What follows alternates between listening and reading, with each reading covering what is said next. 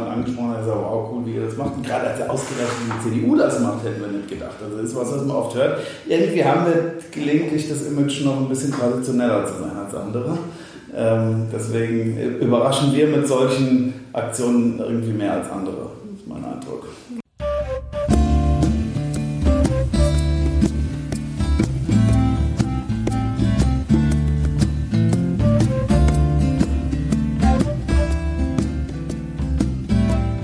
Willkommen bei Sei Du CDU, dem Podcast der CDU Wiesbaden. Mein Name ist Anja Schöpe und ich treffe mich hier mit den für mich spannendsten Menschen in der und rund um die CDU in unserem so schönen Wiesbaden. Ich möchte von diesen Menschen wissen, was sie machen, warum sie es machen, wie sie denken und was ihnen wichtig ist. Mich interessiert dabei auch, wie es denn eigentlich so funktioniert, die Politik. Ich freue mich, dass Sie dabei sind. Seien Sie herzlich eingeladen, einfach zuzuhören, eine gute Zeit zu haben und hoffentlich viel Interessantes zu erfahren.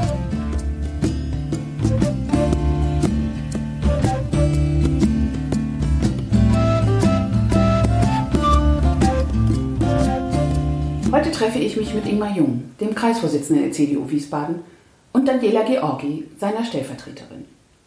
Außerdem ist Dani Programmbeauftragte. Im nächsten Jahr ist Kommunalwahl und dafür wird es natürlich ein Wahlprogramm geben. Und das ist der perfekte Anlass, mit den beiden darüber zu sprechen, wie so ein Wahlprogramm eigentlich entsteht. Woher kommen die Vorschläge? Von wem kommen sie? Und wer entscheidet, welche es bis ins Wahlprogramm schaffen? Die CDU Wiesbaden hat dieses Mal was ganz Neues ausprobiert. Unter dem Motto Unser Wiesbaden von morgen wurde im April auf einer Internetseite, die genauso heißt www.unserwiesbadenvonmorgen.de, die Möglichkeit geboten, Ideen und Vorschläge in den Programmprozess einzubringen. Das war möglich bis zum 31. August. Und rund eine Woche vorher habe ich mich mit Ingmar und Dani getroffen, denn ich war neugierig zu erfahren, wie es denn gelaufen ist. Ein frischer Wind und ein offener, transparenter Prozess auf neuen Wegen sollte es werden. Haben sich diese Wünsche erfüllt? Ansatz war tatsächlich zu sagen, dass wir ähm, mit unserem Programmprozess neue Wege beschreiten. Sprich, ähm, wir wollten möglichst viele Menschen einfach teilhaben lassen an dem Programmprozess. Und ähm, in der Vergangenheit war es ja doch eher so, dass einige wenige sich zusammengesetzt haben und sich dieses Programm sozusagen erarbeitet haben. Also ich glaube, wenn ich das ergänzen darf, noch der Trick und der frische Wind äh, kommt ja nicht nur daher, dass wir ähm, die alle beteiligt haben, sondern das am Anfang gemacht haben. Ja, oft ist es ja so, dass man irgendwie sich mal was überlegt, drei Leute schreiben ein Programm und da hat man irgendwas und denkt, hoffentlich verändert es keiner mehr und dann sagt man, gut, jetzt schickt man es nochmal den allen und die können auch was dazu sagen. Und wir haben ja wirklich mit einem vollweißen Blatt angefangen. Der frische Wind bringt dann mit sich, dass auch ein paar Sachen naja, so sind, dass wir dann nicht von selbst drauf gekommen wären und die Partei jetzt auch noch mal enger drüber reden muss, ob man das alles so für richtig findet. Aber das wussten wir auch vorher. Ähm, natürlich muss am Ende die Partei da mal entscheiden, was im Programm steht. Aber der Prozess war dadurch viel offener, frischer und war eigentlich viel kreativer, als er sonst war, glaube ich. Und ähm, ich würde auch sagen, bisher sind alle Erwartungen erfüllt. Und wir haben sogar die Möglichkeit, ja, die eingegangenen Beiträge auch zu kommentieren. Das heißt, man konnte sozusagen direkt am Beispiel konnte man eine Diskussion anfangen, was die Leute auch äh, rege genutzt haben. Das klingt doch richtig gut. Zumindest Dani und Ingmar sind schon mal zufrieden. Doch natürlich wollte ich dann wissen, ob es denn auch Feedback von den CDU-Mitgliedern gab. Der eine hat mir mal gesch geschrieben, hat gesagt, das ist alles nur Show, was ihr da macht. Ihr habt doch euer Programm eh schon fertig. Ja, jetzt tut, tut er so, als würde er noch ein paar Leute beteiligen. Ähm, ganz ehrlich, ähm, so ein paar Altgedienten musste man ja sogar vorher versichern, dass es notfalls am Ende auch dann anders zu einem Programm kommt, weil die sich nicht vorstellen konnten, dass man auf die Art und Weise überhaupt Ideen sammeln kann. Aber sonst rundherum, ich nehme an, dann bei dir ähnlich, äh, wenn mich jemand angesprochen hat, sagt, wow, cool, wie ihr das macht. Und gerade als er ausgerechnet die CDU das macht, hätten wir nicht gedacht. Also das ist was, was man oft hört. Irgendwie haben wir gelegentlich das Image noch ein bisschen traditioneller zu sein als andere. Ähm, deswegen überraschen wir mit solchen Aktionen irgendwie mehr als andere. Das ist mein Eindruck. Kann ich nur bestätigen. Man hat natürlich immer vereinzelt Menschen, denen es einfach leichter fällt, wenn sie etwas Geschriebenes vor sich sehen und äh, dann Ideen einbringen.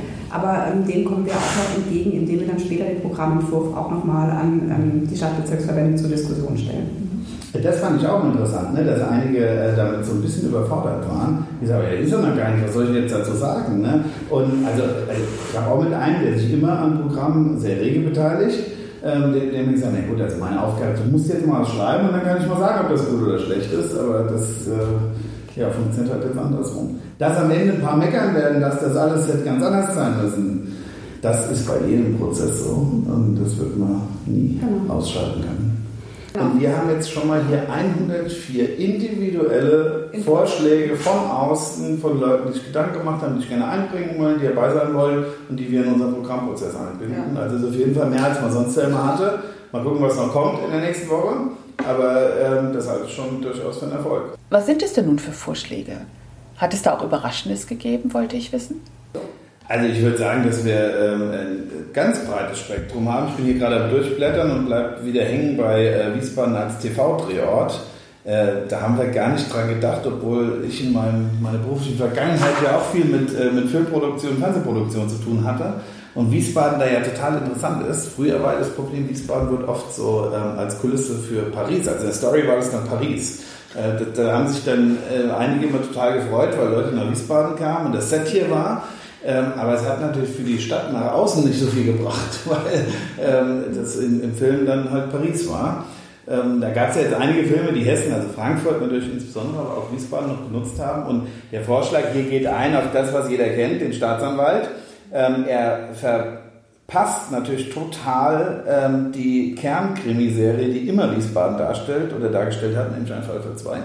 Ähm, da, da, haben ja viele erstmal die Ecken von Wiesbaden kennengelernt. Aber das mehr zu nutzen, ähm, ist eigentlich eine sehr gute Idee. Und das zu verbinden mit, mit äh, Standortmarketing, mit Tourismus, ähm, finde ich super. Jetzt macht der Vorschlagende ähm, oder er hat auch noch die Idee, eine Statue des Staatsanwalts auf dem Rathausplatz zu installieren. Das finde ich ein bisschen viel. Das zeigt, dass die Vorschläge äh, halt manchmal so sind, dass man sich 100% nimmt. Aber die Anregung ist super, wenn man vielleicht schon selbst äh, gar nicht drauf gekommen.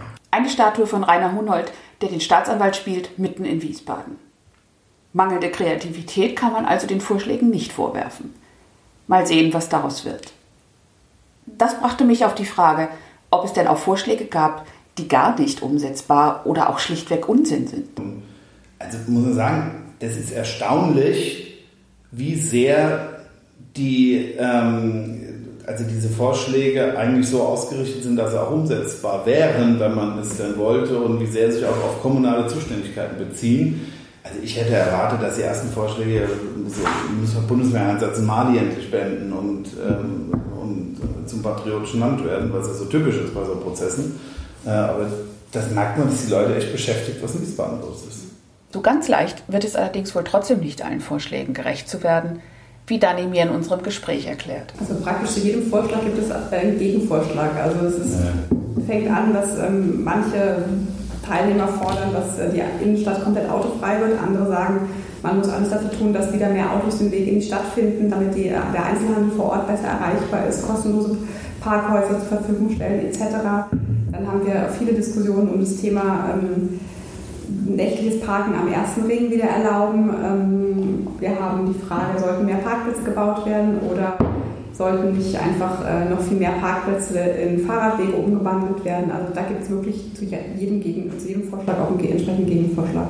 Das zeigt halt, wie spannend das Thema ist. Ne? Und ist so ein bisschen Vorbote auf den Kommunalwahlkampf möglicherweise. Denn selbst wenn wir am 1.11. Ähm, ja, einen Bürgerentscheid haben, werden damit nicht alle Verkehrs- und Mobilitätsprobleme gelöst sein. Ich glaube, der eine oder andere wird nach dem 1. November auch noch erstaunt erwachen und feststellen, dass äh, die Frage Citybahn äh, nicht alles ist, was an Mobilität und, und äh, zukünftigen Verkehrskonzepten in Wiesbaden zu diskutieren ist. Danach wollte ich wissen, woran man denn an den Vorschlägen und auch später am Wahlprogramm die CDU erkennt. Gerade bei kommunalpolitischen Themen frage ich mich das immer mal wieder. Können nicht viele Vorschläge auch genauso gut bei anderen Parteien auftauchen? Einfach weil es Themen sind, die viele Menschen hier in Wiesbaden umtreiben. Also, wie kommt denn nun CDU in das Ganze? Wenn man das definieren soll, glaube ich, ist gerade, wir haben gerade über Verkehr und ähnliches gesprochen. Ich glaube, uns unterscheidet ähm, von vielen anderen dass wir immer stark auf Eigenverantwortung und Individualität setzen und nicht glauben, dass wir als Staat oder als Stadtverordnetenversammlung den Menschen vorschreiben müssen oder können, wie sie eigentlich zu leben haben. Das ist, glaube ich, schon ein absoluter Kernunterschied. Natürlich müssen wir Rahmenbedingungen schaffen, wir müssen irgendwie den Verkehr ordentlich regeln, aber wir trauen grundsätzlich mal darauf, dass die Leute verantwortungsvoll mit den Regeln umgehen können und sich innerhalb dieser Regeln irgendwie selbst entfalten, entwickeln können und müssen. Das ist, glaube ich, so, so ein Kernunterschied, wenn man den versucht auszumachen, auch insbesondere zur SPD und Grünen. Ähm, SPD, die grundsätzlich immer einen relativ kollektivistischen Ansatz hat und die Grünen, die da so ein bisschen hin und her wechseln, ähm, je nachdem, ähm, wie dann ähm, die Leute sich verhalten, wenn sie das eigenverantwortlich so tun, wie ähm, die Grünen das für richtig halten, dann ist Eigenverantwortung immer ganz wichtig. Wenn sie aber nicht tun, dann müssen wir staatlich was vorschreiben. Das so, so erlebe ich das leider. Also wir arbeiten ja erfolgreich mit denen zusammen auf Landesebene. Aber das sind einfach so Grundhaltungen, die unterschiedlich sind. Und das spiegelt sich am Ende in einzelnen Vorschlägen auch ganz deutlich wieder. Wie gesagt, im Verkehr kann man das genau runterdefinieren. Ähm, da findet man die einzelnen Beispiele. Und da macht es eben halt dann doch einen Unterschied, welche Partei ähm, am Ende inhaltlich da was zu sagen hat. Ein weiteres Beispiel ist das Thema Sicherheit. Man sieht auch in den Beiträgen, wie sehr unsere Teilnehmer das Thema äh, Sicherheit und hier auch nicht gerade nur die objektive Sicherheit, sondern tatsächlich auch die, die subjektive, gefühlte Sicherheit eine Rolle spielt. Und ähm, das ist ganz klar, das ist eine Kernkompetenz, ähm, die immer schon der Union zu Recht zugeschrieben wurde, weil wir tatsächlich ähm, diesen Sicherheitsaspekt mitdenken. Ich äh, sage nur beispielshaft, äh, beispielshaft Diskussion jetzt um die Videoüberwachung am Schlachthof. Ähm, da ist wieder was passiert, da gab es eine Schlägerei. Gott sei Dank ähm, hatten wir dann eine Videoüberwachung. Richtig. Und ähm, da muss ich ehrlich sagen, lieber stelle ich irgendwie zehn Kameras mehr auf und ähm, kriege auch nur einen Täter dadurch zu fassen, als dass ich ähm, auf große Freiheit äh, setze und ähm, im Zweifel mir die Täter durch die Lappen gehen. Und wie gesagt, es hat auch was mit gefühlter Sicherheit zu tun. Wenn ich als Frau allein durch die Stadt gehe, fühle ich mich definitiv wohler, wenn ich weiß, da ist Videoüberwachung als ähm, wenn ich da irgendwie allein gelassen bin. Und das ist wirklich, das ist eine Kernkompetenz der Union, die sich hier eindeutig ähm, in, dem, in den Beiträgen widerspiegelt. Das unterscheidet uns übrigens auch wieder von der FDP, die ja. ähm, äh, bedingungslos äh, Liberalität, äh, Freiheit, nur Individuum und am besten ohne irgendwelche Regeln drumherum ähm, fordern. Äh, da, wo man die Gesamtheit schützen kann. Übrigens nicht nur der Verfolgung, sondern auch präventiv. Also wenn an öffentlichen Plätzen Videoüberwachung ist, schreckt es auch Täter gelegentlich ab.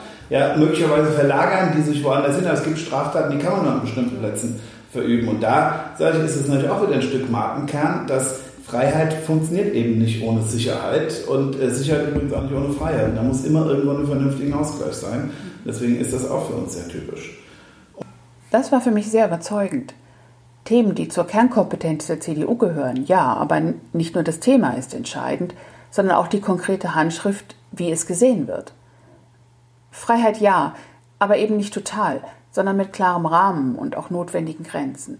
Die Abgrenzung zur FDP leuchtete mir ein. Und woran kann man den Unterschied zu den Grünen erkennen?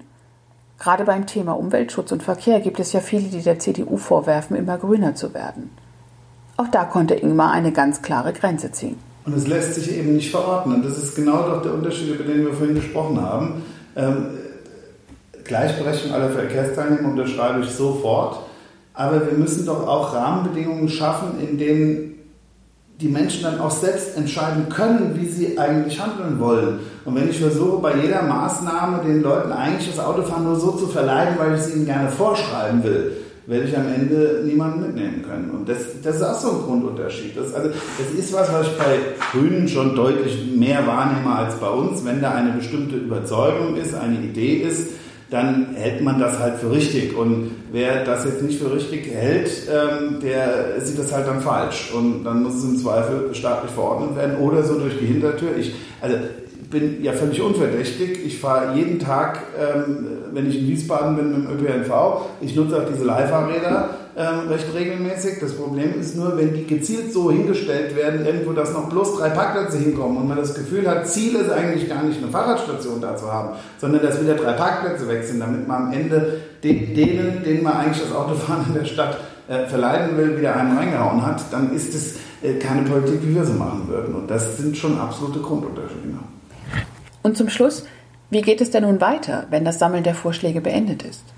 Also wir sammeln wir tatsächlich bis zum 31. August. Mhm. Dann ähm, tragen die Vorschläge zusammen und dann wird sich tatsächlich relativ zeitnah, Anfang September, ähm, die Programmkommission mit den eingegangenen Vorschlägen beschäftigen, wird die sichten und ähm, sozusagen herausarbeiten, welche Vorschläge auf jeden Fall aufgenommen werden, welche diskussionswürdig sind und ähm, mit Sicherheit wird es auch einige geben, wo man sagt, das passt dann vielleicht nicht dazu.